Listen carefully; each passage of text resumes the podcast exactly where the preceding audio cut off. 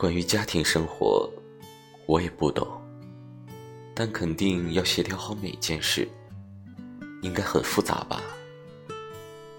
不过想象一下，应该是件美好的事。下班回到同一屋檐下，问你想吃什么，我会设计一道叫“随便”的菜，很难吃，然后做出来一起吃，一起散步，一起看电视。假期的时候去一些想去的地方。对于以后的生活，还是抱有希望吧。因为只要有了希望中的样子，它才会像你所希望的那样改变。也许最终还是不能如你最初所愿，但在这个过程中，你自己也会改变。改变了的，你应该会觉得这一切都挺好。全都刻在脸上。